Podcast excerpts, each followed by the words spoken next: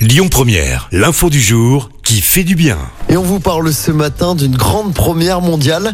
Une start-up en partenariat avec le CHU de Lille a mis au point un nouveau traitement de la maladie de Parkinson sans les effets indésirables que le traitement actuel. L'essai clinique a récemment obtenu d'excellents résultats et pourrait être mis sur le marché à l'avenir. Ce traitement consiste à injecter directement dans le cerveau la dopamine manquante chez les patients atteints de la maladie. L'essai clinique est toujours en cours au CHU de Lille.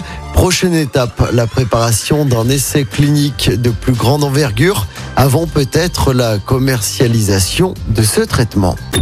Écoutez votre radio Lyon Première en direct sur l'application Lyon Première, lyonpremière.fr et bien sûr à Lyon sur 90.2 FM et en DAB+.